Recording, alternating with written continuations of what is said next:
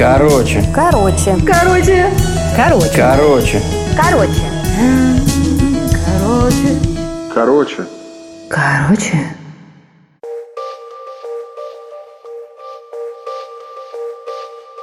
Мария Анатоль. Красное небо. Читает автор. Какое невероятно красное небо было сегодня на закате. Калифорнийские закаты, несомненно, достойны великолепных стихов, лирических песен и сумасшедших картин. И я давно мечтала написать такую картину, выплеснуть на холст все это буйство красок и эмоции, что оно пробуждало. Было бы время. Я неслась по шоссе, которое струилось серой лентой вдоль рыжего берега и отделяла зеленые, еще не выгоревшие на знойном солнце холмы от глубокой синевы океана. Я спешила забрать детей из школы. Занятия уже закончились, и они наверняка будут переживать, если я опоздаю. А я опаздывала. Все потому, что никак не могла закончить эту картину с закатом. Она не отпускала меня. Я совсем потеряла счет времени. И теперь пыталась нагнать его, вдавливая в пол педаль газа. Удивительно, что вот оно, это небо, сейчас распахнулось прямо передо мной, нереальное, розово-красно-пурпурное, с легкой рябью фиолетовых облаков. Бери и рисуй. Не знаю, откуда он выскочил. Заглядевшись на небо, я его не заметила, только почувствовала, ощутила нутром какую-то стремительную черную тень. Удар! Яркая вспышка света и темнота.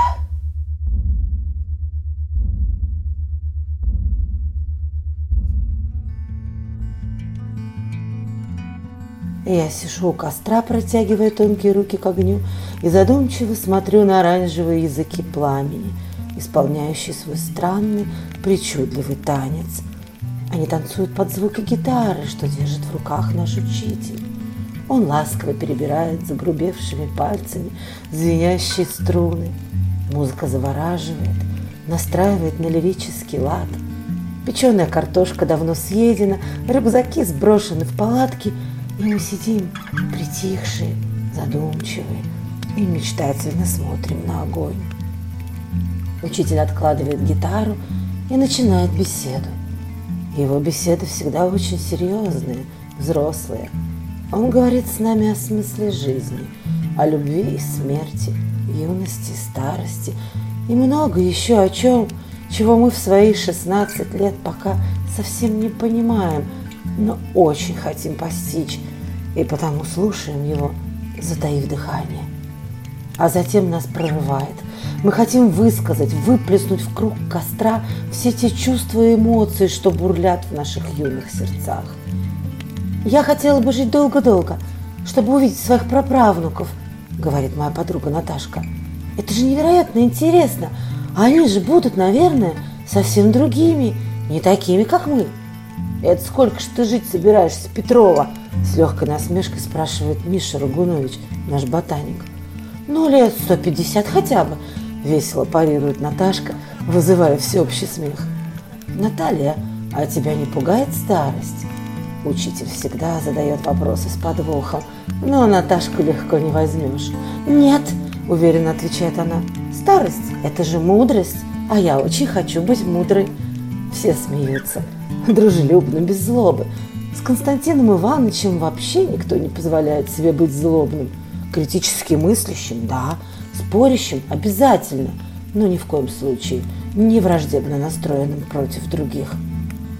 «А я не хочу долго жить», – произношу я неожиданно для самой себя. «Лет до сорока, и хватит. Дальше уже старость». Мне эта мысль кажется вполне логичной. Она поднимает гул голосов – Мальчишки одобрительно шумят, девчонки скорее осуждают, а учитель серьезно смотрит мне прямо в глаза и спрашивает, «Ты боишься старости, Татьяна?» «Да, боюсь», – отвечаю я, задумавшись. «Я хочу прожить яркую и интересную жизнь, ну и пусть она будет короткой. Я не хочу болезней, страданий и немощности, неспособности что-то делать. Пожалуй, этого я боюсь больше всего. На долгие годы я забыла про этот эпизод у костра, про странный задумчивый взгляд учителя, про свои слова, ставшие пророчеством. Через неделю мне должно было исполниться сорок.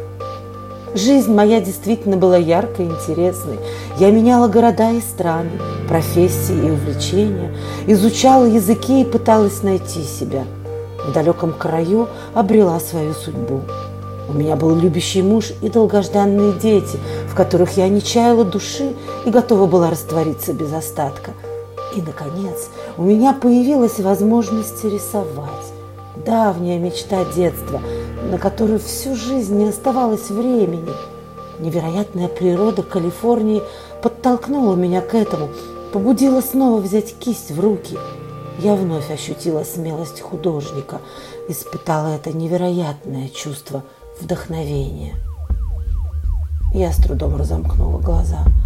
Красное небо, опрокинувшись, накрывало меня, засасывало, поглощало в себя.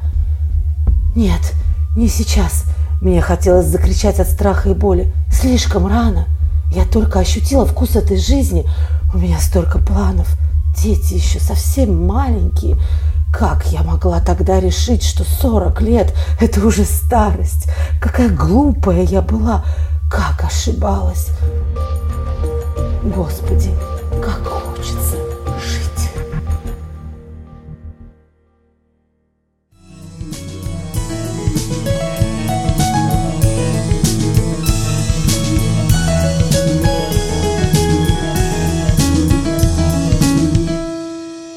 Короче,